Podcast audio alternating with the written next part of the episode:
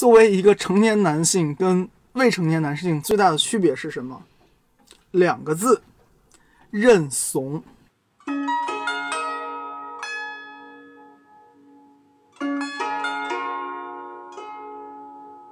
你们两个人是不是能吃在一起、聊在一起、玩在一起？按我们这套体系，你十二年肯定会碰到有冲的，也会碰到有合的。当然不是说让你等十二年才能再碰到一次人了。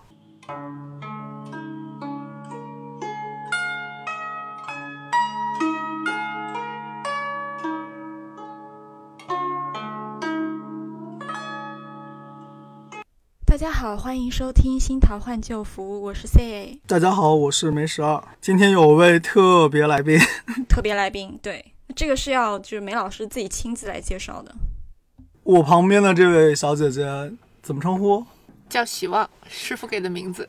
她师傅就是我师傅，所以你们知道她是谁了？不是我师妹，是我 差点说成女朋友，是。梅嫂，她是我的妻子，对，没错。我们之前有一个群啊，虽然说梅嫂不在群里，但是大家都知道梅嫂，可见这个梅老师有多么频繁的 Q 梅嫂啊，所以我们都在群里面疯狂的吃狗粮。今天也邀请到了梅嫂，跟我们一起来讨论关于亲密关系这个话题。首先的话，哎，要不梅嫂给大家打个招呼？Hello，大家好，我是希望。是梅十二老婆，嗯，具体的内容应该一会儿在讨论中会有透露，嗯。那我们先采访一下吧。作为我们的神秘嘉宾，你有什么感想？感想啊，想听哪方面的？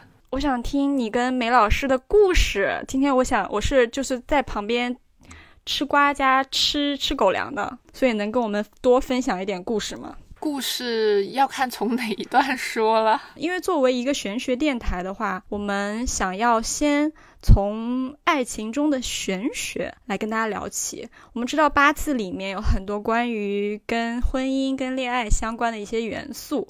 首先就是我有做功课的，普及一个比较呃基本的概念吧，就是八字里面有一个叫做。呃，我克者为财，克我者为正官，这是什么意思呢？请梅老师帮我们解析一下。古时候人把所有的社会关系分得比较简单，就是我管得了的，那是我的财产和我的老婆；那管着我呢，是我的老板、我的上司或者是我的老公。所以女生的话会以官正官，一般是正官，会以正官为老公。男生的话呢，会以正财为老婆，偏财，嗯，这个年代不允许有偏财。所以说，其实，所以在八字里面，我们一般看女生的，呃，一个元素就是她的夫星，然后男生的话是看他的七星。那简单来说的话，我们先从五行来，就是五五行属性来说，分别它的七星和复星是什么吧。好呀，那假假设有个人叫张三，然后他日元是甲木，然后张三是个男的，那他的七星就是木克土，那他的七星就可能是戊土或者是己土，甲己合化土嘛，一般会说是己土。然后如果是张三是个女的，那她还是甲木，那她的夫星就反过来是金克木，那就是庚金。辛金也是一般是会说是辛金，然后庚金的话是七杀。那七杀的话，以前会说是二手老公，或者说是那个有过婚史的男性。那现在其实不太讲究了，一般你有没有过婚史，看你怎么看了。所以现在七星七杀和正官一般都当老公来看。那还有一个就是配偶宫，就是所谓的夫妻宫。它是哪个地方呢？夫妻宫是月令，婚姻宫的话是那个日支，就是你日元，日的天干是你，然后日的地支那一般是婚姻宫，然后那个月支是作为夫妻宫。夫妻宫的话，你当它是结婚证，然后那个婚姻宫呢，你就当它是自由恋爱。或者说恋爱，一个管恋爱，一个管领证，然后这两个都好，嗯，那最好。如果这两个有一个不好，那就得嗯想方法解决一下。我听说就是其实八字里面要婚姻很顺利的话，蛮难的。每个人多多少少都会有一些什么刑冲克害啊，会影响到，要么就是呃夫妻宫，要么就是就是夫妻星这种，是不是？这个你可以换个角度理解啊，就人吃五谷杂粮，没有不生病的，对吧？就你活着吃饭嘛，肯定会生病，然后有的时候生轻一点的病，你都不用管它，它自己会好的。那有的时候生重一点的病，那你就得去看个医生，对吧？但反过来讲，不管是轻病重病，那前提是这个病得不要命。那如果要命的话呢，医生也救不活。那你的各种关系也是这样，各种关系里面自然也有好也有坏。那不可能全然所有的关系都是好的关系，也会有一些不好的关系。不然咱也不用前面那么多期在这说关于小人的话题，对不对？但反过来讲，好的关系呢，也会因为你的一些没有好的控制，比如说今天早上我就把梅嫂给惹了，那会怎么样呢？来了，嗯，梅梅嫂会冷暴力我，会让我一边凉快凉快。那任何一个关系里面都会有好的时候，有不好的时候。那无非你看这个不好，它是多大的影响，是不是伤筋动骨的影响？那好又是多大的影响，是不是可以让你们可以感情往前再走一步的影响？那你去把握那些好的影响，去避免，或者说我让那些不好的影响效果变小，那最后你总归是能让这样的关系得以保持、得以维系嘛？没有说两个人是八字天合地合，然后他俩就那个王子和公主从此过着幸福的生活，那是童话。生活里面其实没有那么没有那么多童话了，那不是童话怎么办呢？靠维护啊！嗯，所以就是所所谓的相处，对吧？对啊对，这个其实在，呃，让我想起最早的时候，我学五行的时候，那个时候是跟做人相结合的。就其实五行里面它也是相冲相克嘛，金木水火土，但是它也是相生的。所以其实一个人真的五行全的时候，他就会能够让五行金木水火土生生相生。然后，当通常说一个人性格上面，或者说金木水火土上面缺什么的时候，也会体现在他的性格上面，可能会有一些地方比较短板啊，等等这样。那个时候我们还有一个很有意思的理念，叫做修字。就是如果我金木水火土里面有一项缺的特别厉害，那我可能就会去针对性的调整我性格在这方面的短板，然后去修。熬过了以后，那么金木水火土就可以循环相生了。所以，其实后面我就会觉得，嗯，风水也好，命理也好，最后还有一点就是个人的努力。先说一下啊，梅嫂的八字不是我教的，所以她跟我想的理论是不一样的。然后，但里面有一个点，我觉得是蛮重要的，就是她提到了这个你的缺陷，你的短板在哪里。那每个人肯定有短板的，不管你是按什么样的体系来套，你不可能所有东西都都强嘛。你就算是超人，你也要看那个 Lewis 喜欢不喜欢你呢。那如果你有短板，那你如何去面对你的短板？是八字里面讲的，也是那些什么身心灵啊、那些心理学啊、那些激励的课程里面去会提到的东西。但不管是你套哪套理论吧，但目的只有一个，就是让你更好嘛。更好是让你能自洽。想想看，什么叫自洽？自洽就是生生相惜，呃，不是。是生生相惜吗？这个词儿，生生不息。对啊，是生生不息。然后你能自洽，你的这个 cycle 就可以转起来。对，那比如说像我，我差点啥，老婆？脾虚，除了脾虚之外，嗯，你缺火。对啊，然后我就找了个属火的，然后这这个就是我不能自洽，找个人来帮我自洽。好了，第一第一盆狗粮先上。哦，所以这个的话，是不是就所谓的呃？喜用神啊，比如说你是呃缺什么，然后你可能找什么你的喜神或者用神是什么，就能够补你比较缺缺的那一块。对啊，就是我是找了个互补型的，就是我是癸水，他是丁火，我是癸水身强，喜喜木火，首先喜火嘛，然后人家是丁火，然后是丁火身强，刚好就是过来帮我补这个的。我差啥，人家给我补啥，那我俩就是互补嘛。那梅嫂是是来拯救你的呢。对啊，对啊，人家是我们家的女神，也是我的债主。所以说，其实好的婚姻关系、好的恋爱关系都是需要两个人共同成长的，没有所谓的特别合适的。但是，我我就是在了解，就是因为我自己感兴趣的嘛，我在了解八字的时候，很多人会提到一个概念，说所谓的正缘，这个要怎么去解释呢？我先换个讲法，好吧？就是在基督教里面，他们的那个所谓 relationship one-on-one，就是婚前辅导或者是婚恋辅导这类里面，他们。也会提到，就是说，那个 Jesus 会给你预备不止一个合适的人，你错了过了这个，还有下一个，然后就是你你在不断的变化，你周围的人也在不断的变化，然后总归会有 match 你当下的那个人出现。然后我们八字的理论里面呢，可能会更苛刻一些，会说你到某些年冲你的婚姻宫，那你容易碰到。让你感兴趣的人，然后你到某些年和你的婚姻宫，那可能这些人会跟你发生关系，大家一起去领个证啊，买个戒指啊什么的。哦，这这是所谓的婚运嘛？就是冲冲的年份是容易遇到，就是吸引你的人；合的年份是容易步入婚姻。所以按我们这套体系，你十二年肯定会碰到有冲的，也会碰到有合的。当然不是说让你等十二年才能才能再碰到一次人了，可能你想吧，三合是能碰见两个，六合是能碰见一个，这十二年里面就能碰见三个。嗯，所以其实感情这事儿还是比较容易找得到的，前提是你愿意找。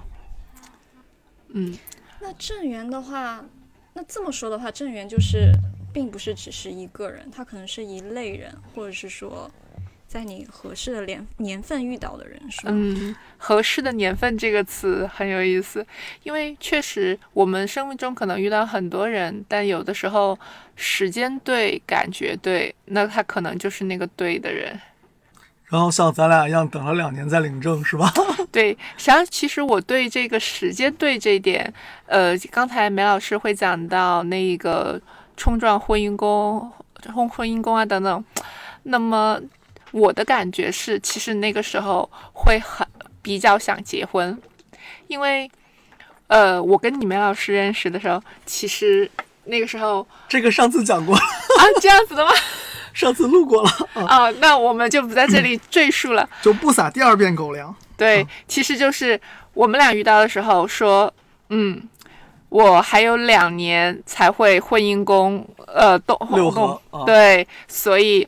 那那个时候，我们俩的状态都是我们不打算谈恋爱的，然后没想着结婚啊。对，后来后来想想，嗯，那就先谈恋爱吧。然后一谈谈了两年，到时间到的时候，其实我没有想起来会从恋爱迈入到婚姻里面。对，那个时候我就觉得，嗯，你梅老师也很合适了，各个方面咋咋咋咋。确定是你觉得，还是我丈母娘觉得？于是再加上一些外力的支持，巴拉巴拉是个重要外力，听出来了吧？丈母娘是个重要外力，然后就觉得可以结了。后来我在回想的时候，哎，这不就是当年说两年后的那个时间点吗？也就是说对上了那个婚运的时间点，是吗？对。哦，所以大家如果在跟自己的伴侣谈恋爱的时候，还没有想到结婚，可以。可以，就是可以不着急，再等一等，谈一谈，可能就到时间了。对的，因为我觉得人和人是相处出来的，而且人和人相处之间有很多东西需要磨合，甚至于包括安全感啊等等这些，所以，嗯，不一定是一开始你就会觉得那个人是对的人，但如果我觉得还不错，就没有大的原则违背，Why not 不多给一点些机会呢？那我现在先讲一些我们平时听得到的，听上去很玄学，但是其实玄学里面不这么玩的玩法，好吧？鸡狗不到头，你肯定听过，就说属鸡的和属狗的不要结婚，因为鸡狗不到头，迟早要离的。它其实是用的也是玄学里面的东西，但是玄学我们不这么玩。然后还有说什么，他是八六年的，然后你是八二年的，八二年的属狗，八六年的属龙。那你们两个也也不能一起过，你们两个过也是六冲，六冲过日子肯定是不好的。然后于是就又筛掉了一批，但事实上在八字这个体系里面，我们是用日干来代表你的吧，年支就是我们说的生肖，其实不能完全代表你。你八字是八个字，日干是可以完全代表你的，但是日干要随大流，要看它周围的这些喜用情况，然后来确定我这个团队要配什么。但年支的话呢，它其实影响的影响的东西是非常小的，它代表不了剩下那七个人。所以说，如果龙属龙的和属狗的在一起，其实并不存在说龙和狗冲，所以龙和狗就不能谈朋友，也不存在说什么鸡和狗冲，所以就不能谈朋友这种。这两套体系听上去都是很玄学的，都是从八字的这个行冲破害来的，但事实上，在真正八字合婚的时候，这个是不被专业人士拿出来用的。所以说，现在市面上简单粗暴的用生肖来配对是非常的不合理的。嗯，非常的不科学，非常的不玄学。所以，你如果去接触一个人的话，那更大程度上可能还是你如果没有这个玄学工具的话，那就看一看你们两个人是不是能吃在一起、聊在一起、玩在一起。如果吃不到一起，那两个人约会的机会就会小嘛。然后，如果聊不在一起，那就变成尬聊了嘛，对不对？然后玩不到一起，请问我用什么理由约她出来？我说小姐姐，你要不要跟我一起去跑步？那个小姐姐说，我喜欢在家宅。请问那个小姐姐怎么找对象？讲到一个母胎 solo 的那个痛点，如果你一直宅在家里，老天爷是不会送桃花到你身边的哦，是不是？哦，不是，不完全，宅和玩游戏不是同一个概念。我身边有很多人因为玩游戏这个爱好，然后找到对象的是吧？对，所以宅是指的说是完全的一个人的自我已经完成了一个循环，不需要其他人，也没有交流的那种。就你说的是，他可以玩网游，可以玩联机游戏，但是不要玩单机游戏，是这个概念吗？嗯，因为就是你在这种有社交的游戏里，你总归还是有 social 的嘛。对，因为我觉得现在互联网时代嘛，那么我们的社交可能不一定仅仅是说线下的等等，甚至有很多是互联网上的。对，就以前是网友，哦，不是，以前是笔友，现在是网友。对的，以前嗯写信就可以思念，然后可以产生感情。现在是，哎，我要去打哪个副本，你要不要过来陪我？你要不要帮我拉怪？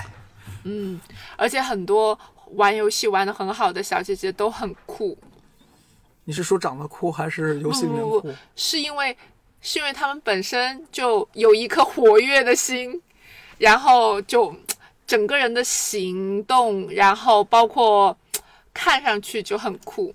你你就说一下我们生活中的谁吧。哦，你不认识，是我同事，下回可以介绍给你。好呀，我说一个真实案例啊，是我以前的同事。这个同事呢住在浙江萧山，当时我还在房产公司里面做。我们两个都是工程部的，他比我来的晚，但他比我年纪大一些。然后他没什么太大爱好，就是喜欢打游戏。后来我离开那公司没有两年，他说他结婚了。我说你找的谁啊？咱们工地上面面认识的吗？他说不是。因为我开他玩笑了，工地上认识的只有售楼小姐，没有很多女生嘛。然后他说是他网友，我说哦，网友啊，那你们这个还是蛮特别的。然后我说你都一天到晚打游戏，哪有空聊 QQ 啊？那个时候还没有还没有微信呢。然后他说不是在 QQ 上认识的，是在游戏里认识的。我当时都惊呆了。然后现在他们家好像有俩小孩了。嗯，我公司有一个同事也是这样。这个里面我就想到一个点啊，就是说，嗯，能不能谈恋爱或者异性缘好不好，这个是不是那个八字里面也有一个是所谓的那个桃花星啊？就是地地支里面有四个是桃花星，一个是子子午卯酉，卯酉，子午卯酉四正四桃花。它是不是？嗯，它是代表我我听说它是代表人缘，然后也是代表桃花。如果一个人的地支就是有这种桃花星的话，是不是代表他的异性缘，或者他恋爱的机会会比较多一点？呃，这个上面其实有几种可能，你说的是其中一种可能。第一个是命里面就带桃花，那肯定异性缘会好。还有一种可能呢，是说，呃，物极必反，他八字里面男生八字里面一个财都没有，一个财都没有，然后呢，他也不喜用财，那这个时候他就会物极必反，就是由于没有钱，所以他反而很吸引钱，就是吸引奇财嘛，就所以周围其实女女人缘会特别好。但这种可怕的地方是说，他一见一旦那个流年里面出现财，嗯，这事儿就砸了，就往往是碰到有流年是财的年，他容易分手，容易分掉。嗯，这是算是特例吧啊。比如说某年某某位同学为了挡桃花，所以剃了光头，是吗？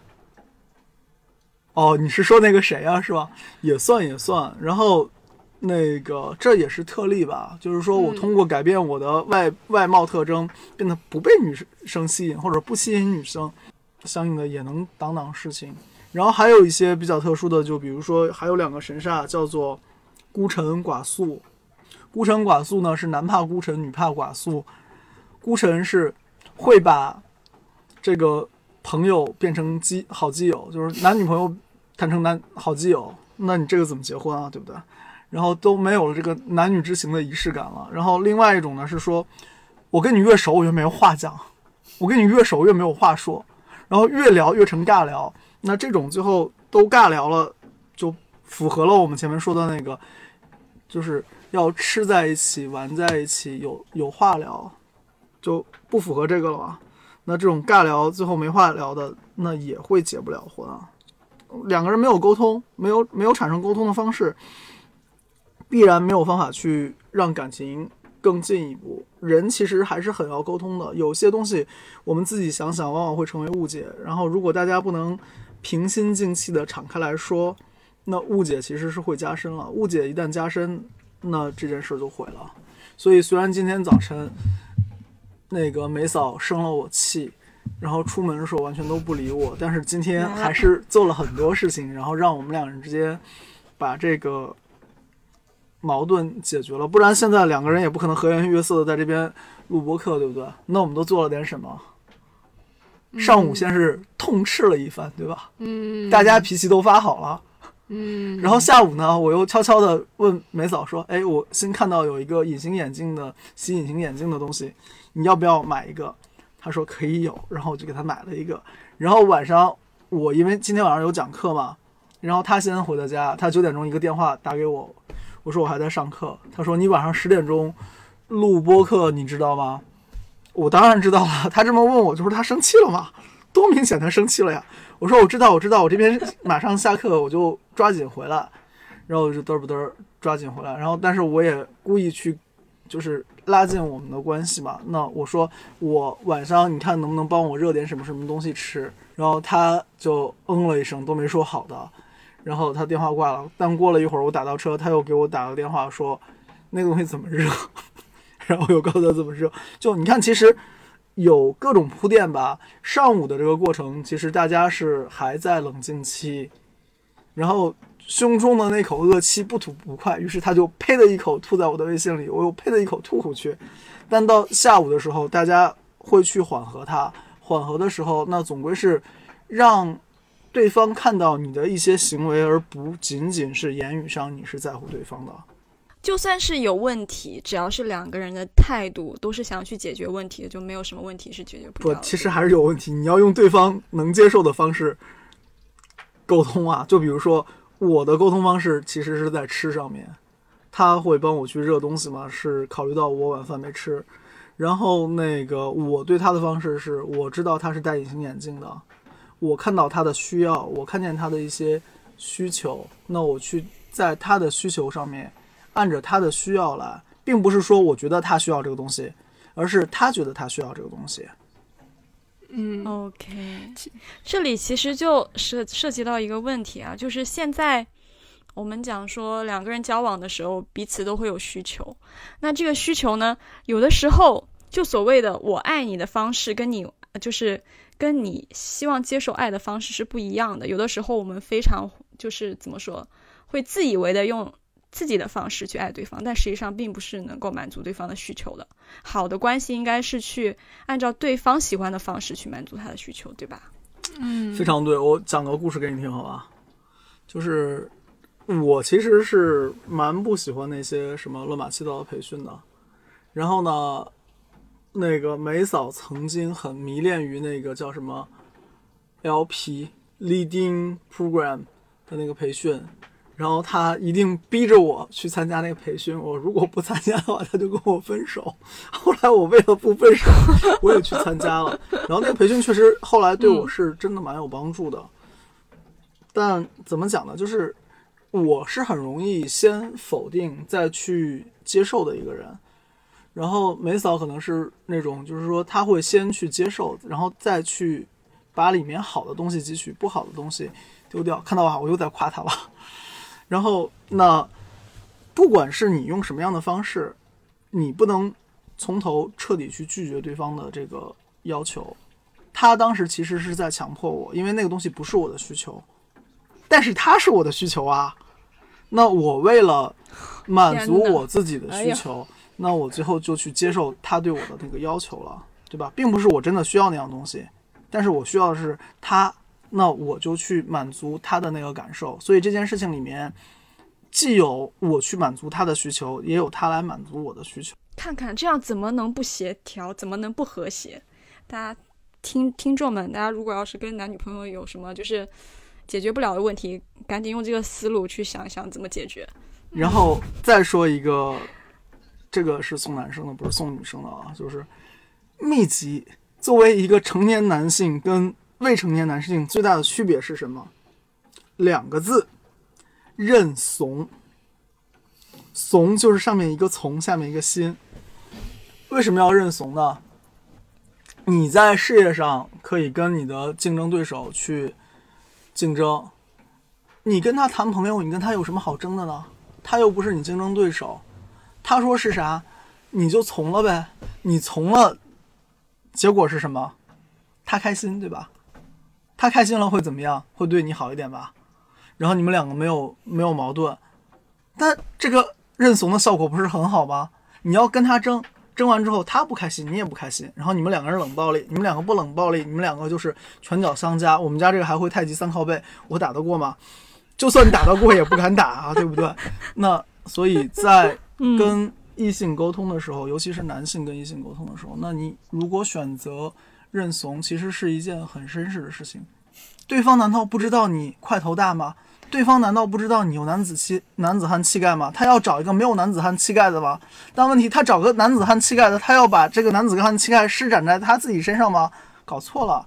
他如果遇到小偷，你施展男子汉气概在小偷身上，这个是大家说好，我找了一个大帅哥，找了个大英雄，找了个我们家的大英雄，但你脾气施展在自己的伴侣身上，嗯，一般情况下都不会有好下场的。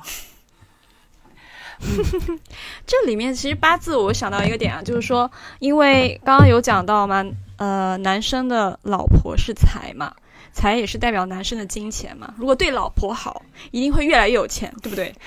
嗯，其实我要一个我要，我要说一点，就是刚才梅老师提到认怂，其实认怂并不是像大家想的一样，就是说会很怂。梅老师刚才提到一点很关键，就是从心。其实真正认怂，是你愿意去退一步，然后愿意去看到他真正因为什么原因而不安，想要什么。所以，其实我觉得，呃，两个人相处之间确实重新这点很重要。其实重新是什么呢？就是从对方的心，对，为什么要从对方的心？因为要建立安全感。其实两个人相处，如果觉得自己是安全的，其实就是常说的被宠爱的。不管是男生女生，其实都需要这种感觉，那就 OK 了。所以其实呢，只是女生的认怂，经常被认为是温柔，而男生的认怂就认为是认怂。嗯，听到了一点点内涵的声音。嗯，那个，那其实我也特别想知道，就是因为现在啊，呃，怎么说呢？就是年轻人，因为现在都是独生子女嘛，大家越来越有自己的自我意识。那怎么样平衡自我跟亲密关系呢？就比如说，有些人觉得可能，嗯，我就是有自己的原则，我就是有这么多条条框框，然后。我在亲密关系里面就会显得非常的生硬，可能就做不到认怂。那这样这样怎么去，就是调整自己的心态去做到这一点呢？就自我和亲密关系它是冲突的嘛？这个呢，说实话没有一招鲜的方式，但是，呃，从我们的经验来说，就从我们今天这次从甘家到撒狗粮，那。中间过程先经历了第一，就是大家不要藏着掖着，就像我明明生气了，我明明很不舒服，然后跟对方说我没有，就我很好啊，我好极了，好极了才怪。其实其实人，嗯，就像一个弹簧，如果一直压抑着自己的话，那么就很容易会崩掉。所以，呃，第一是要说出来。第二呢，在说出来的以后的，不要只怪对方，同时会看到自己，因为人容易主观吧，我的感觉是。但是在我们很多在气头上的时候，都不是那么理智的人，于是我经常选择的方式就是去吃点好吃的，比如今天下班后，我就去吃了一顿牛肉火锅。在嚼牛肉丸子的时候，嗯，非常发泄，于是我就心平气和的回家。我是不吃牛肉火锅的，我不碰牛肉。那我说说我的想法好吧？我的想法其实，我觉得可能会更可取一些。不好意思，我这样说。那个是这样，就是当你把对方当做对方，你当做你自己的时候，你们是两个个体，对吧？嗯。但是当你把你们两个当做一个个体的时候，那这件事儿就变成了你一个自己内部自洽的问题。你的左手和你的右手是不会打架的，你的牙咬了你的舌头，你其实是不会怪你的牙的，你会说舌头你疼不疼？我们想一个什么样的方法让舌头不疼？那我觉得你说的这个方式很难呢。那我刚才生你气了，你都惹了我了，我还要想说你就是我自己，我不要自己跟自己生气吗？那我说下下一句好吧，就是。你把对方当做你的一部分，而不是当做你的对立面。就你当他是你女儿，或者你当他是你家长都可以。那这个玩法可能就跟刚才说的有点变化。你不觉得这要在冷静的时候才能做到吗？所以首先要让自己冷静下来。比如说像我 去吃个火锅。有道理，有道理。先得冷静，冷静完了之后就是就。中国人有个很经典的话，叫做“爱夫如子”嘛。嗯，你你真的把老公当儿子看，你其实你更多是疼惜他，未必是会跟他生气了。就像我把老婆当女儿看，那我先想到的是，哎，那我给他买点什么，让他能把这个劲儿缓过去，或者怎么样。然后其他的就是大量的认怂，极致的认怂，他说什么我都答应的认怂。我我其实非常赞同梅老师在两个人。生气的这个过程中，不断的创造触点这种方式，那同样的，我觉得对于我自己这种脾气其实来的很快的人来说，呃，当我进入脾脾气的时候，可能先要从自己出发。第一，我觉得特别特别自洽的时候，就是我觉得啊，这个人真的是怎么怎么怎么样都不对，都是我对的，那我就在生气。首先，我要意识到我自己在生气，然后才能够去平静下来。就是在情绪中的时候很难，就是 我也是觉得在情绪中的时候真的很难去理智的觉得哦，我要把对方当做当当做自己的女儿或者是儿子。其实因为女生都会比较情绪化吧，那个时候就觉得哦，你你这人怎么这样？你快哄我呀！你为什么不哄我？常常都会有这种情绪，女孩都会这样。所以啊，男生就其实不特别用相信，就是说你让我静一静等等这样子话，因为通常这种时候，如果男生真的就说哦好的，那我让你静一静，然后就走就消失走开了，那那因凉凉了。就所以女生凉凉真的是跟男生说你让我静一静的时候，男生一定要，嗯，嗯，用不特别打扰他的方式，让他感觉到你还存在。你还存在。给他冷静的空间，但是不能消失，对对吧？不能让他感觉你就是真的要让创造冷静归冷静，打卡归打卡，对吧？嗯，嗯，然后还有一个问题就是，其实两个人在有争执的时候，都想要去，就是讲道理啊，然后就跟你说，我觉得我我我也很很有很有理啊。这个时候，两个人在情绪呃有情绪冲突的情况下，沟通就变得非常难，就会觉得你怎么说一句就是冲到我，说一句就在怪我的感觉。这种时候，你应该怎么样去缓解这种？我嗯我觉得两个人都有道理的时候，其实就讲的是信任了。就像你一个项目不能有两个项目经理一样，那总归有一个人去 lead 这件事情，定一个时间日程表，然后费用分摊，让这个人先去做。另外一个人说，因为我信任你，所以我让你先按你的来。你来了不行，我再帮你做这个所谓 backup solution 来做这个备案，咱再把这个事儿弄过来。来，老婆讲一下我们关于以关于上结是婚梅老师在做项目经理总结的经验，这是工作经验。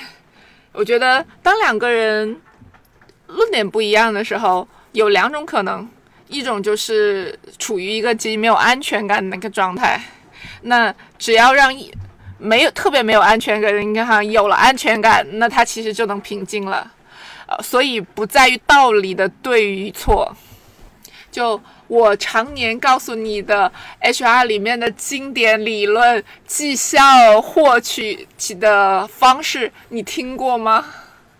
我们家不用绩效，对，所以没有是都是会说我 HR 上升。于是我作为一个十年的 HR，那你看到了，这这是我我们家负责绩效管理的，这是我们家负责项目管理的，所以你说我们两个有没有道理？都有道理，但是我们两个相处的时候敢用这些道理吗？其实两个人在互相讲道理的时候，也许就讲讲吧，讲完了以后，忽然之间逗一个笑儿，嗯，然后我就觉得那些道理都不重要。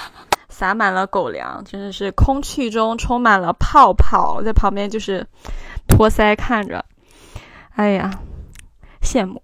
然后我其实还有一个问题啊，就是梅嫂、梅老师，你们觉得恋爱和婚姻感受最大不同的是什么？就心态会有什么不同吗？或者说相处会有什么不同吗？等等这种。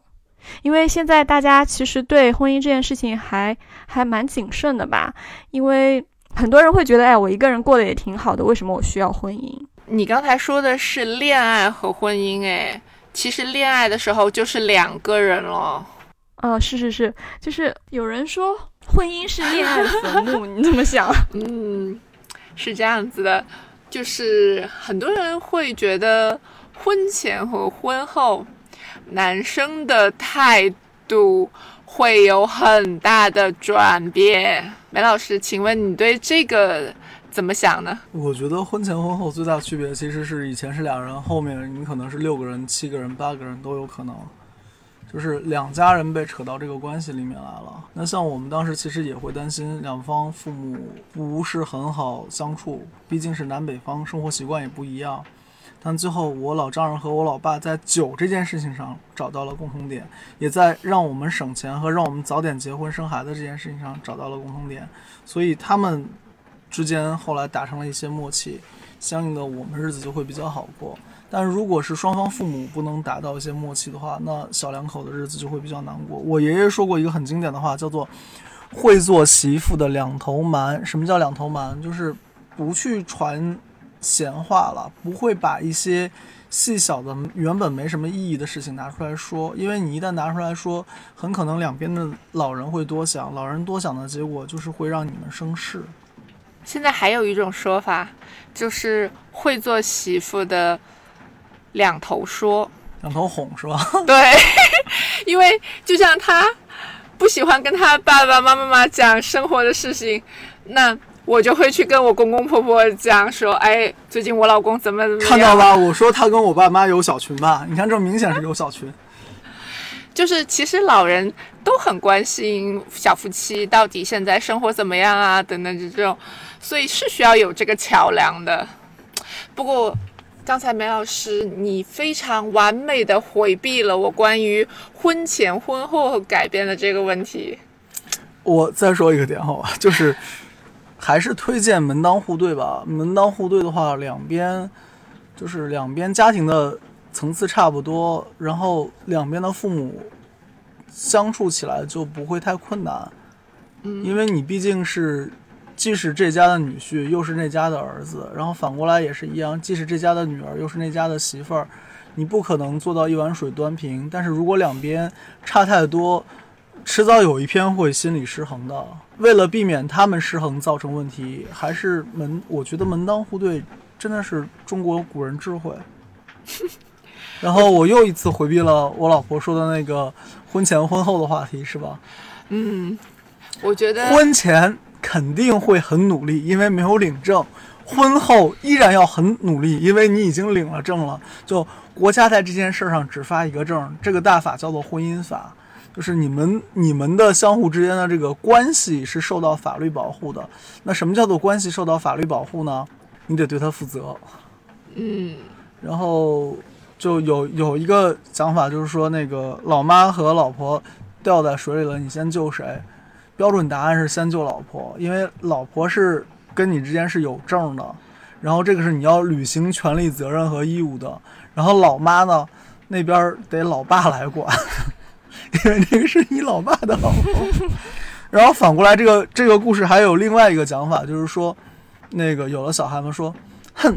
你今天又搂着别人的老公去睡觉了，把我扔在一边，就是老婆搂着儿子去睡觉了，把老公扔在一边，这事儿其实也是不对的。不管你再复杂的家庭关系，或者再简单的家庭关系，第一位的其实是你们两个人先建立了关系。如果没有你们两个人之间的关系，什么婆媳关系、子女关系都不存在。对吧？所以第一要维护好的是两个人之间关系，两个人之间关系维护好了，其他的关系才能是添砖加瓦，才能是稳定的。也就是说，为了维护好两个人的关系，老婆如果觉得你家务做少了，她会给你定值日生的排班表。比如说，我们家现在要求的是，我隔一天拖一次地，对吧？那那那这个我就只能硬着头皮先答应下来，我要做的怎么样再说。我要先问一下，这次的录音会发给公公吗？公公可能会听。我觉得你很有可能会被我公公打断腿。为什么？因为你先救老婆。用我爸的说法就是，算了，我就不自黑了。反正你们懂的，就是第一照顾好自个儿老婆，然后你照顾好自个儿老婆，你才能让家庭稳定，因为。因为你如果跟你的老婆之间关系没处理好，你就是所谓后院起火嘛。后院起火烧到哪儿，我们不确定，但他肯定是先把你自己的婚姻烧掉。嗯，对于我来说，婚前和婚后最大的点确实也是在责任这个方面，但是我觉得还有一点改变很大的就是稳定所带来的安全感。因为其实我在今天其实好几个地方都讲到安全感这个词。为了不被我爸打断腿，我能插播一个吗？就就是这样，就是你说儿子孝顺母亲天经地义的，对吧？这个我们叫孝道。但是你要真有本事。别弄成儿子孝敬母亲，要弄成儿媳妇孝敬婆婆，这才是本事。儿子孝敬母亲，这不是本事，这是你该做的。但是儿媳妇跟你一起孝敬母亲、孝敬婆婆，那这是哇，这个儿子嗯真好，找了个好媳妇儿，然后你一家关系才会能真正意义上融洽。因为儿子跟母亲不会有问题，儿子跟父亲可能会有问题，但是最大问题其实是婆媳关系的问题，这个都。不需要我们在这边讲，但如果你能把老婆哄好了，那老婆就会很开心的去哄你妈，那就是所谓婆媳关系里面儿媳妇儿愿意去哄婆婆，那这样其实家里面才会真正意义上和睦了。这点梅老师做的非常好。不不不总是，给我创造机会。是我妈跟我老婆两个人相处的非常好，这不是我创造的。嗯我也有一个很好的婆婆。嗯，行了，我觉得我的腿保住了。所以你看，其实它有点像什么呢？有点像八字里面就是五行生克，它有些关系直接来是克的，就比如说我前面说的无仇不成父子嘛。然后有些关系呢，直接来它看上去也是克的婆媳关系。嗯，但如果你能反过来，你去生老婆，老婆是去生老妈，那这事儿就转起来了。就找到那个调和点。对啊，就可以生生不息了，对吧？对的，其实我还是嗯挺想知道，就是婚婚前跟婚后那个心态会有很大的变化吗？其实还好，因为我们俩谈了两年的恋爱才结婚。所以我们把该吵的都吵完了，然后才去领的证。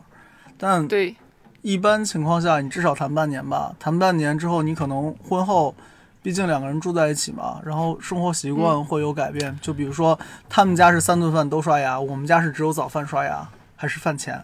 那肯定会有很多生活习惯上面不一样。那如果生活习惯上有不一样，你磨合是在所难免的事情。但是磨合的意思不是说你要去磨掉它，而是你要去包容它。那你能包容成什么地步，直接决定了你的生活幸福程度，也决定了你父母的生活幸福程度。所以啊，就是在结婚之前要双方父母见面，然后谈婚礼的种种事情等等这种，其实也是一个看到底亲家是一个什么状态，好不好相处啊等等这种。一般中国人玩法，摆酒是男方来摆嘛。对但你如果是两个人异地的话，那可能是两边都要摆，对各摆一场，那就还有什么什么红包的问题啊、礼金的问题、嫁妆的问题、彩礼的问题，就会有很多问题。但讲到底，每个地方都会有自己风俗嘛。一般玩法是客随主便。那嗯什么叫客随主便呢？是在哪里摆哪家就是主，然后参与婚礼的另外一方其实是客了。但但是婚礼这个事儿，中国人玩法其实是男方是资方，但是要款待的客户是女方嘛，所以其实会有说女方舅舅会高半头，就是说因为女方的舅舅其实是女方家里面的家长，所以会高半头。那你其实是等于是作为男方来尊敬女方嘛，嗯，然后那中国各地其实习俗差异太大了，北方结婚吃中午那顿，南方结婚吃晚上那顿。那你远知道了远了远了，讲远了讲远了。我随口多说两句。那像我们最后我们两个白酒是在南宁摆的，那按北方规矩，中午那顿我们也吃了，然后按南方规矩，晚上那顿我们也吃了，对不对？所以其实在这个过程之中，主要就是两个家庭，就是两个大的家庭之间相互迁就和适应。对，迁就很重要，就是没有非如何不可，而而是说，其实婚礼这件事儿，大宴亲朋，不是大宴你的亲朋，也不是大宴男方的亲亲朋，是大宴男方家长和女方家长的亲朋。重要是让男方家长、女方家长在他们的亲朋面前有面子，那这个事儿就是大获全胜。如果最后大家搞得让家长觉得没面子，那这个事儿就有点拧巴了。我们可以提要求说啊，我要怎么样的婚纱，我要怎样的婚礼，我要在什么样的地方摆，但最后其实还是让家长觉得撑头。然后，毕竟是嫁女儿嘛，那女方家长觉得舒心，男方是娶娶媳妇儿，那娶媳妇儿娶得光明正大、明媒正娶，那两边家长都开心，那这个婚礼就摆得好。如果两边家长没达到开心的话，那说白了，这个事儿是没办好。那什么时候算办好了呢？等你做家长的时候。那其实现在，嗯，对大家来说，婚姻这件事情其实是人生蛮重大的一个决定的吧？我想问一问，决定共度一生之前，我们就是男女双方应该彼此明确一些什么东西？就什么东西要达成共识？说说点狠的好啊，婚姻法里面现在是有一个就是财产公证，如果双方都能接受财产公证，也是一个玩法。因为现在人婚姻其实没那么稳定，离婚证太好取了。虽然现在民法典出来之后，说是你要先去预约登记，然后过三十天调解无效才能去把这个证办了，但是还是太好领了。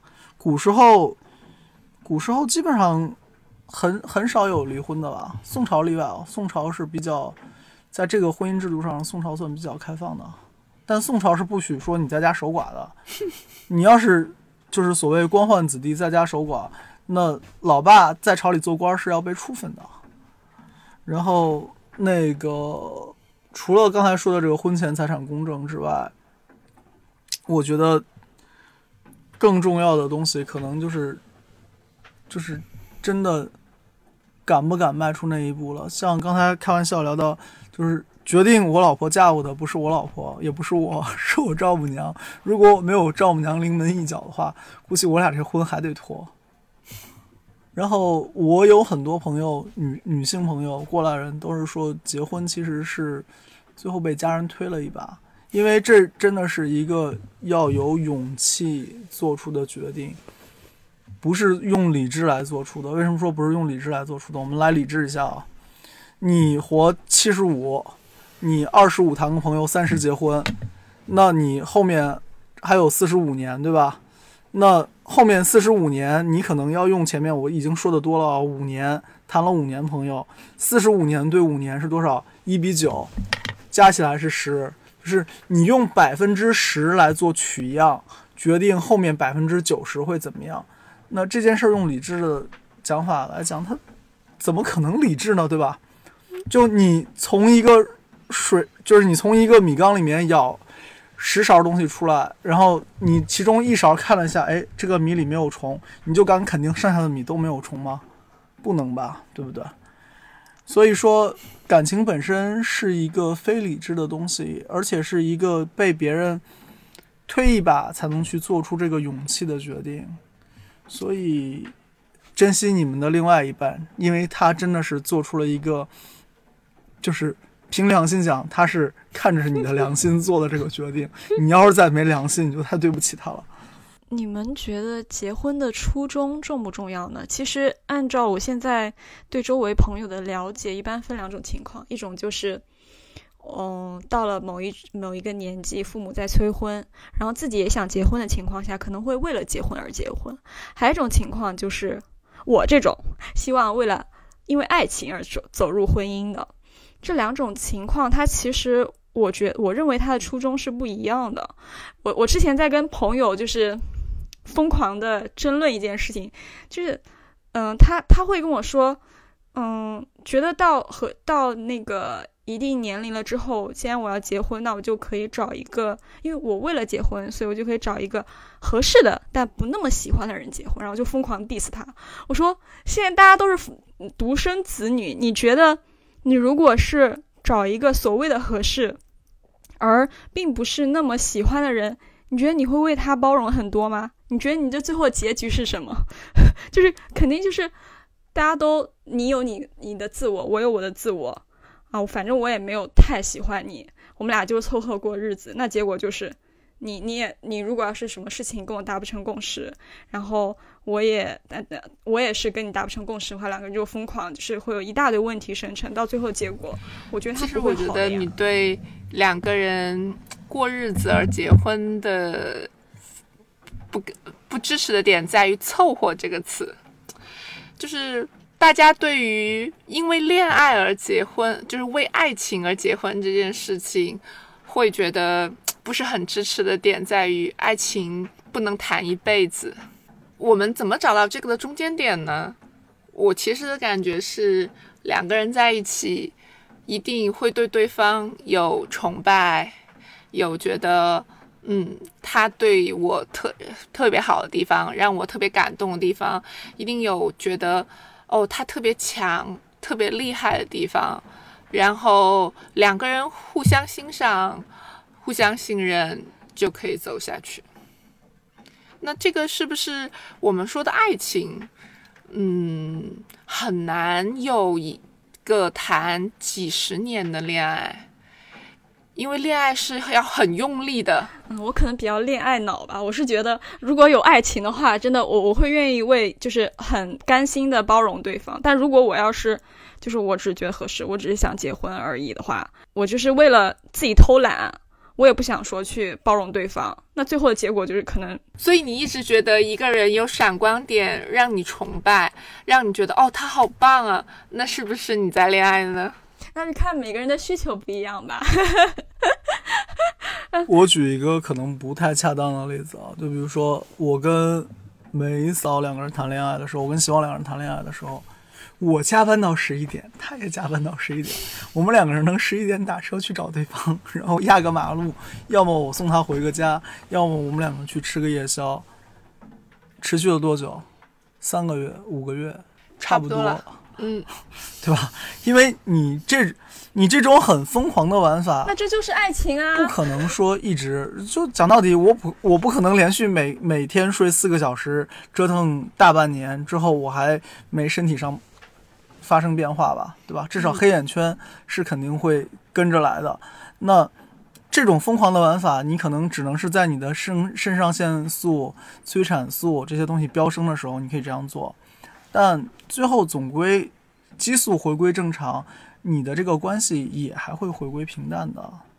然后就说了半年吧，你谈半年差不多了，该结婚好结婚了。一个人能让你持续这么半年的肾上腺素飙升、催产素飙升，那说明他对你来说已经很重要了。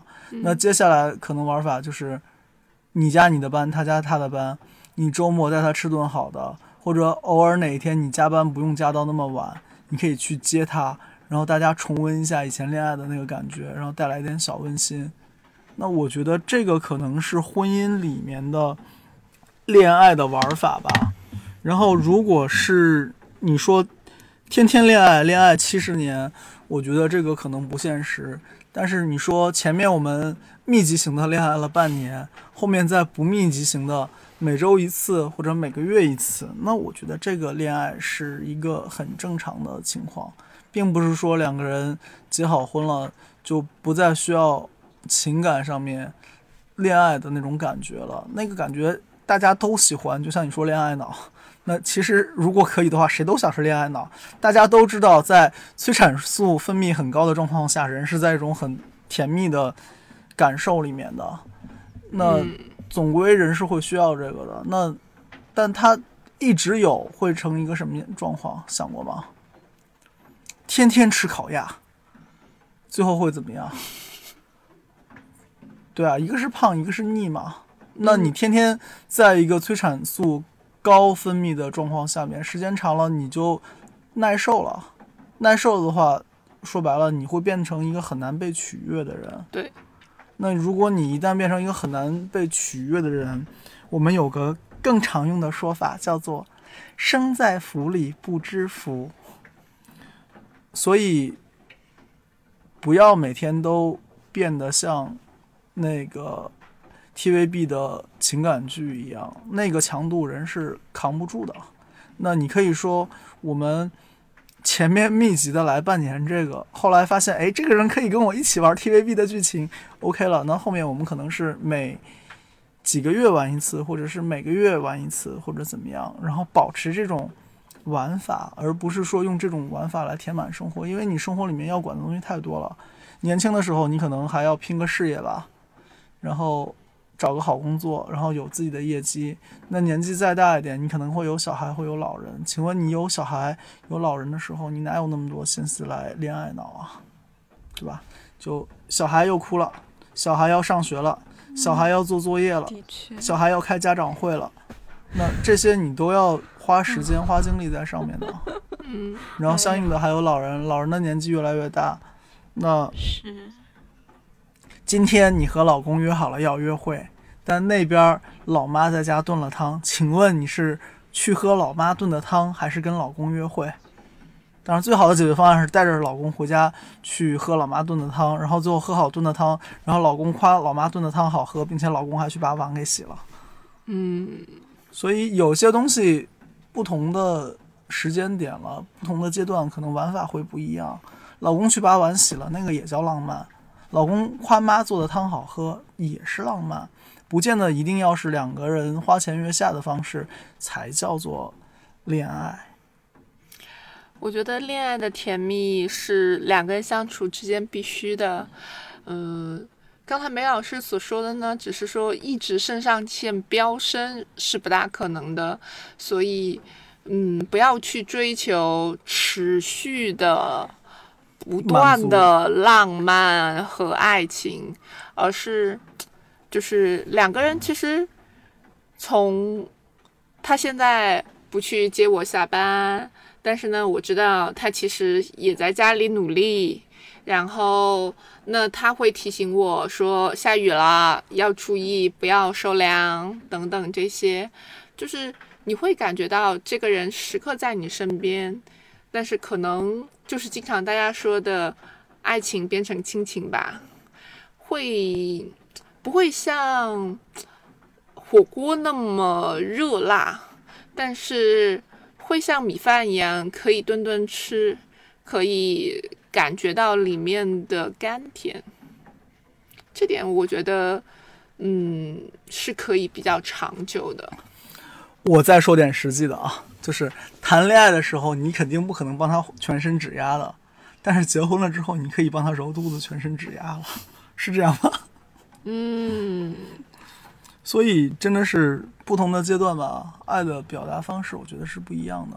嗯，所以，所以婚，所以婚姻里面，对啊，所以为什么结婚了以后很多人就会吵架，就因为觉得你看你不像恋爱的时候 对我那么好了，然后，然后另外一方就是说，哦，我都转化为什么什么什么。等等，这些就其实只是表达的形式会有不一样，但是两个人之间确实是需要有甜蜜和浪漫的碰撞，因为如果都是碰撞，那么生活里面就不会有感觉到被碰撞、被冲击、被浪漫到。然后，但是如果都是平静。那生活里面也不会感觉到说，OK，你还是爱我的。就音乐比那个火车的汽笛好听是为什么？你知道吗？因为音乐是有节奏感、有旋律的，它是有高低不同、长短不一。然后火车的汽笛就是一声到底，然后只是你能听得出火车来了，或者是火车走了。所以婚姻。就是怎么说呢？所谓的婚前跟婚后的仪式感，婚前的仪式感可能是，比如说我们一起约去哪里玩一玩啊，看看电影啊，然后浪漫一下。婚后可能是很稀疏平常的一些小事情来体现，呃，两个人之间的仪式感吗？嗯，就婚后最经典的仪式感是，老婆半夜说梦话，渴了，你下床开灯，给她倒杯水。端到床前，端过来的时候还试了一下温度正合适，然后递在她手上说喝吧。然后她喝了一半，说我喝好了。然后你又把这个端走，放下，关灯，爬上床继续睡觉。这是你在恋爱里面没有方法体验到的一种温馨。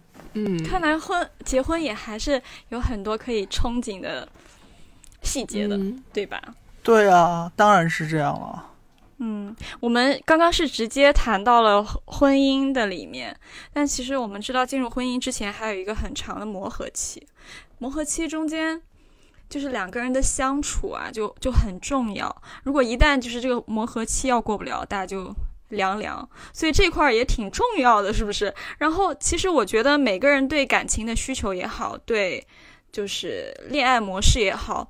多多少少会受到自己原生家庭的影响。刚才其实你们老师有说呀，就是他觉得谈恋爱的时候，大多数是用爸爸或者妈妈的方式，然后一个就我说的爸妈会上身。对，你要么是用你爸的方式对待你的配偶，要么是用你母亲的方式对待你的配偶。对，因为你跟他们两个接受最最多嘛，然后。你的所有行为其实是从父母身上学来的，那这个东西呢，就是所谓的积习了。嗯，我觉得这是一个点啊，就是当你觉得他这一点特别怎么怎么样的时候，你可以看，哎，他是他爸上身了，他是他妈上身了，然后你就觉得这个很好玩儿。就是所有的东西，当我们在不愤怒或者不激情绪平静的形下意识到，其实通常就都可都是可以去接受和接受的。这是第一个。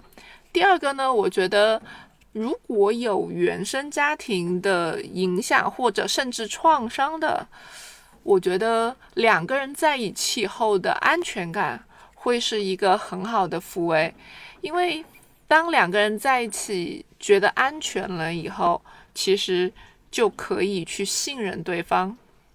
因为最早期的时候，其实我是一个特别不自信的人。就是我参加那个 LP 的时候，曾经那个跟在 LP 里面说，就是我其实不特别相信我足够优秀到会被爱，但是跟梅老师在一起的时候，这种安全感，然后他对我的宠爱，就是我说我没摘隐形眼镜，那他就会叭叭叭叭叭叭的去帮我拿隐形眼镜盒。我说冷了，他会去帮我热爱眼袋，我的需求会被满足，被保护着，这种安全感其实会让我觉得，也许我是真的可以被爱的，是我是值得的。那就是其实每个人对呃对安全感的定义可能不一样哦，就是你要怎么样去了解到对方，就你怎么样给他安全感，他会觉得。安全。嗯，其实早期在梅老师刚刚开始创业的时候，诚恳的说，你也是会有一段不安全的时期的。是是是是。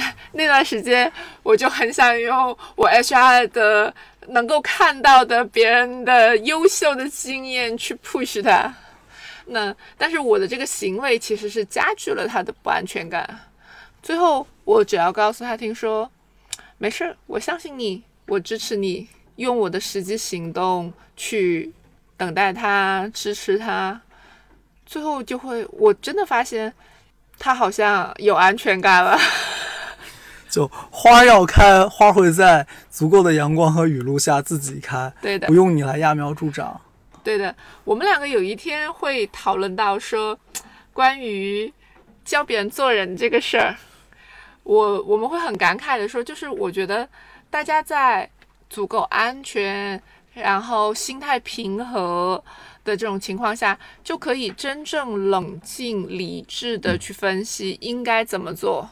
最后我们就会发现，天下没有笨人，其实大家都是可以自己成长的。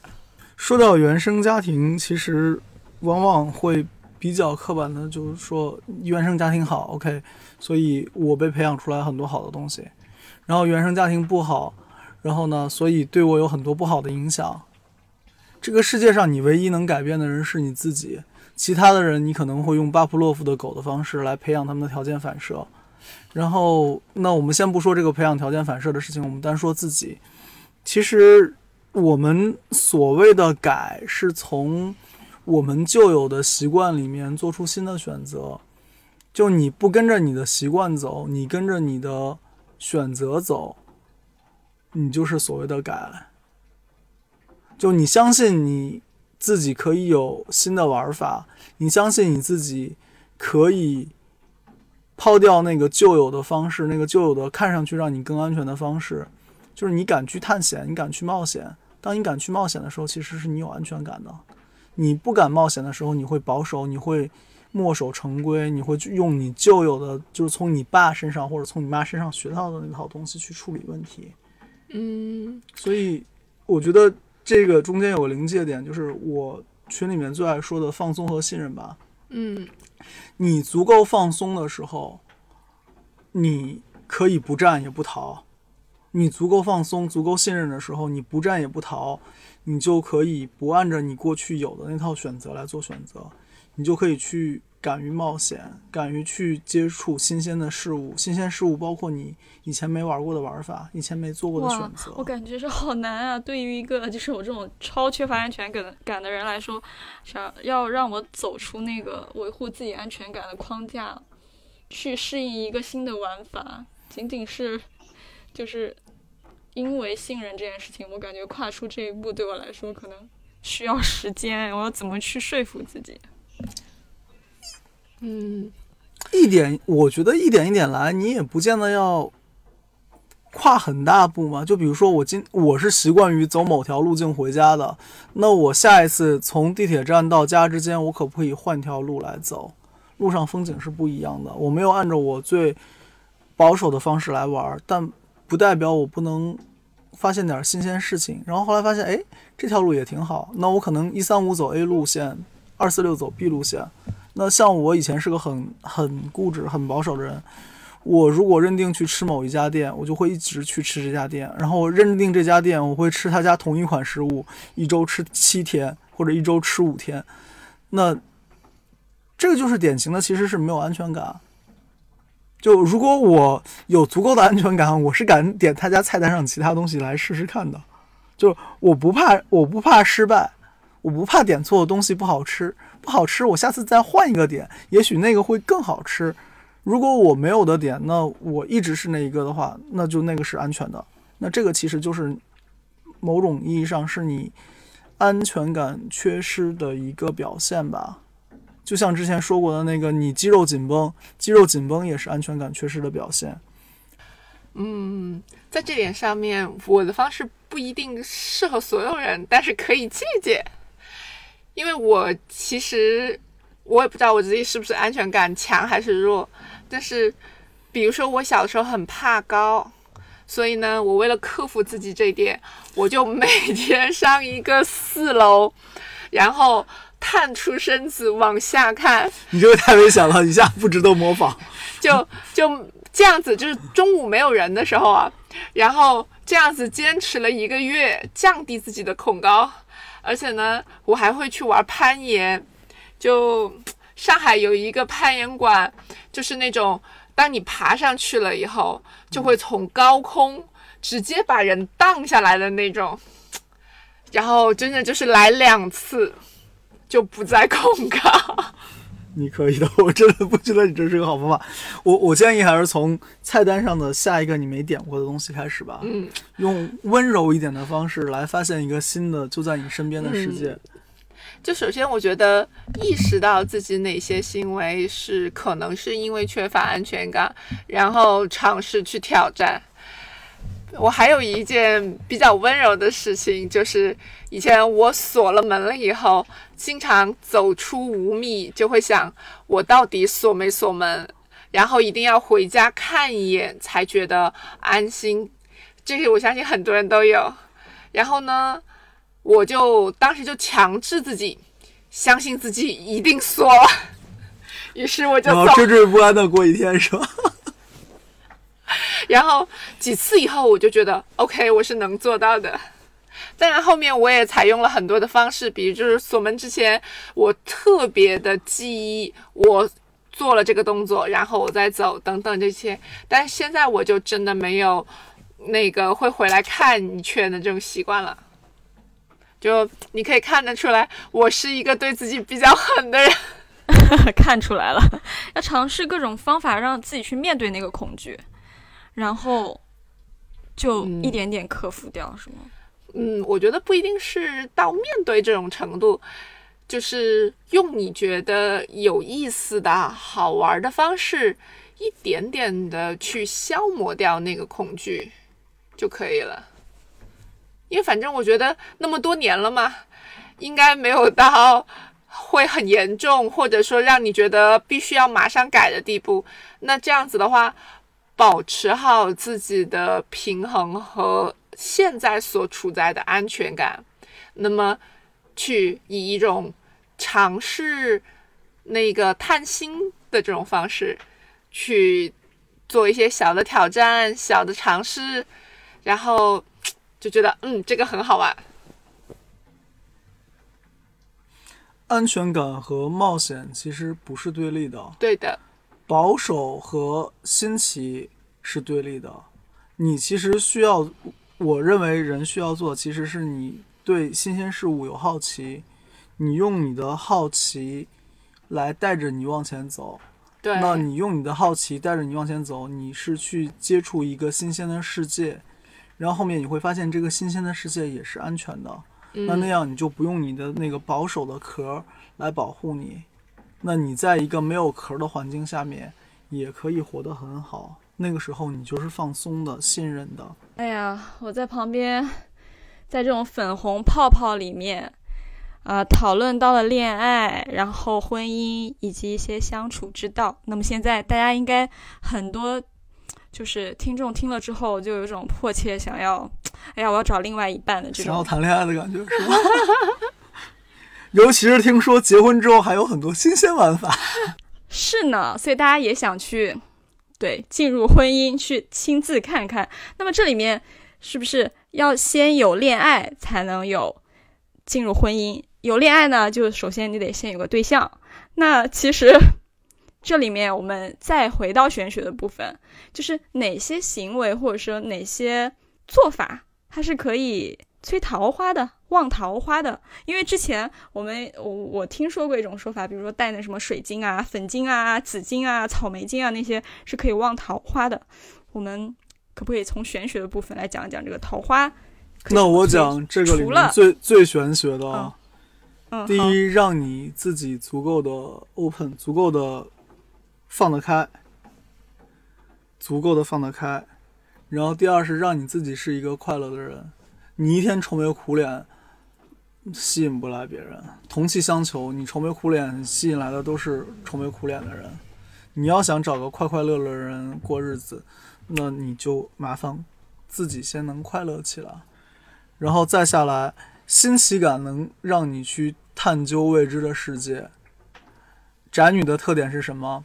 我沉溺在我熟悉的环境里，所以要让自己能在一个就是培养自己的心，就是好奇心吧。你能去试探那个未知的世界，你才能在那个未知的世界里面找到男朋友。那有没有家里面可以摆一些什么风水局可以招桃花的？二零二零年的话，按流年飞星是哪里补桃花？我想想啊，得手上掐掐，七八九一二三四五六，那是庚子年是在西南，西南百花，摆什么花？摆真花别摆假花，也不要红颜色的，随便什么花，红颜色的，真花。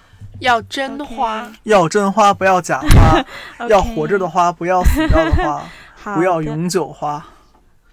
然后六七八九一二三四五，二零二一年的话，流年飞星文曲飞到正东，所以就是过了明年二月四号之后立春嘛。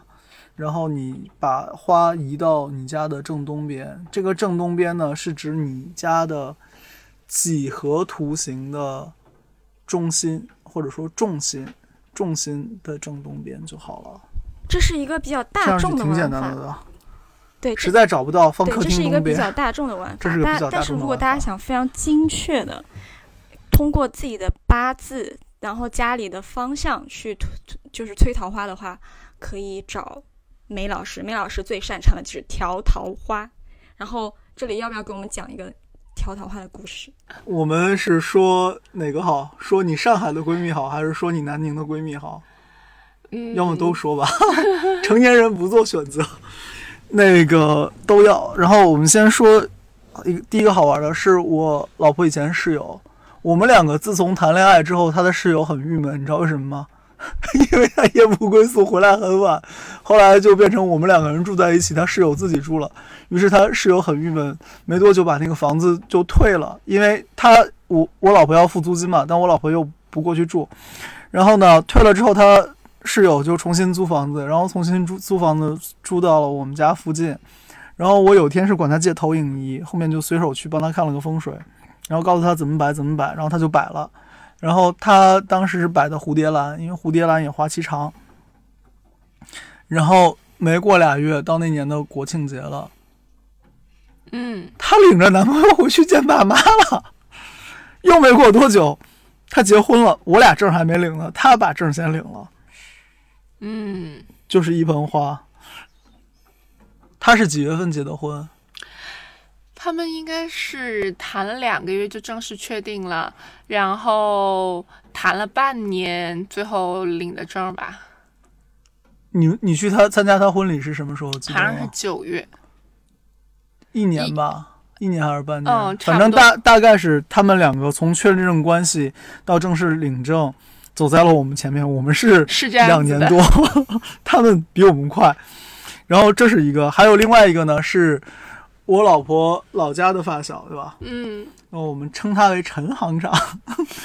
然后什么故事呢？就是一开始我老婆带我元旦回家见爸妈、见闺蜜，我们就去她闺蜜家玩吧。然后去她闺蜜家玩，她闺蜜刚好新买房子，新买房子，我们就说了这个要调，那个要调。然后后来尤其说了一下桃花，让她在自己的床床头摆花。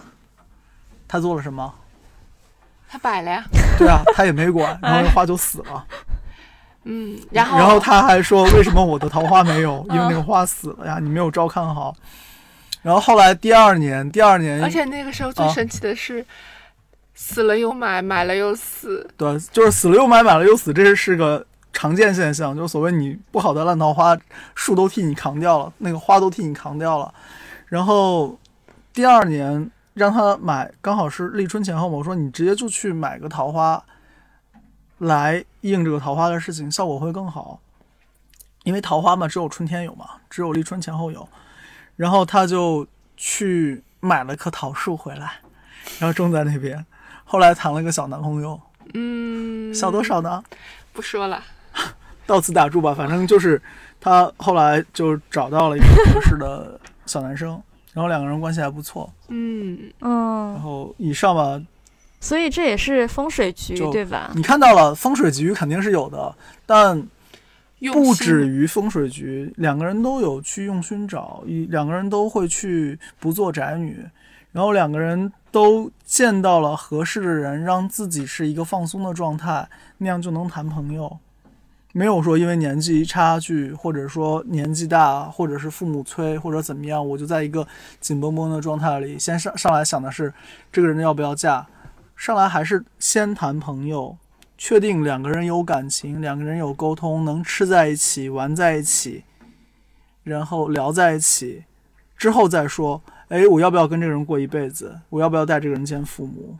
所以不是上来就觉得这个人要不要领证，而是上来觉得这个人有没有趣，这个人让让我是不是感到开心，跟他在一起我够不够放松？而且，如果家人帮你们安排相亲，请不要排斥家人的好意。相亲的时候有很多人跟你们一样啊，都是被逼的。那你们在都被逼的状态下，同气相求啊，就有的聊了，不见得是尬聊。你可以聊聊你的亲戚是有多 OK，那今天我们也聊了这么多跟亲密关系有关的话题，最后梅老师有没有什么想跟我们，或者梅嫂有没有什么想跟我们讲个故事吧，基督教的，还是跟婚恋有关系的。说一个教授给台下的这些人做辅导，他说，如果你要想有良好的婚姻关系，只需要做两条，然后幕布放下来，上面写了两句话。第一句话叫做“做一个好人 ”，be a good man。第二句是找一个好人，然后大家说哇，这个又简单又难做，做不了。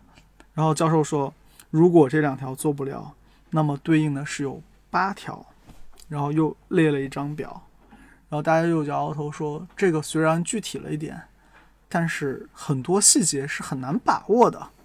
教授说不要紧，我们可以再细化它，八条细化成了六十四条。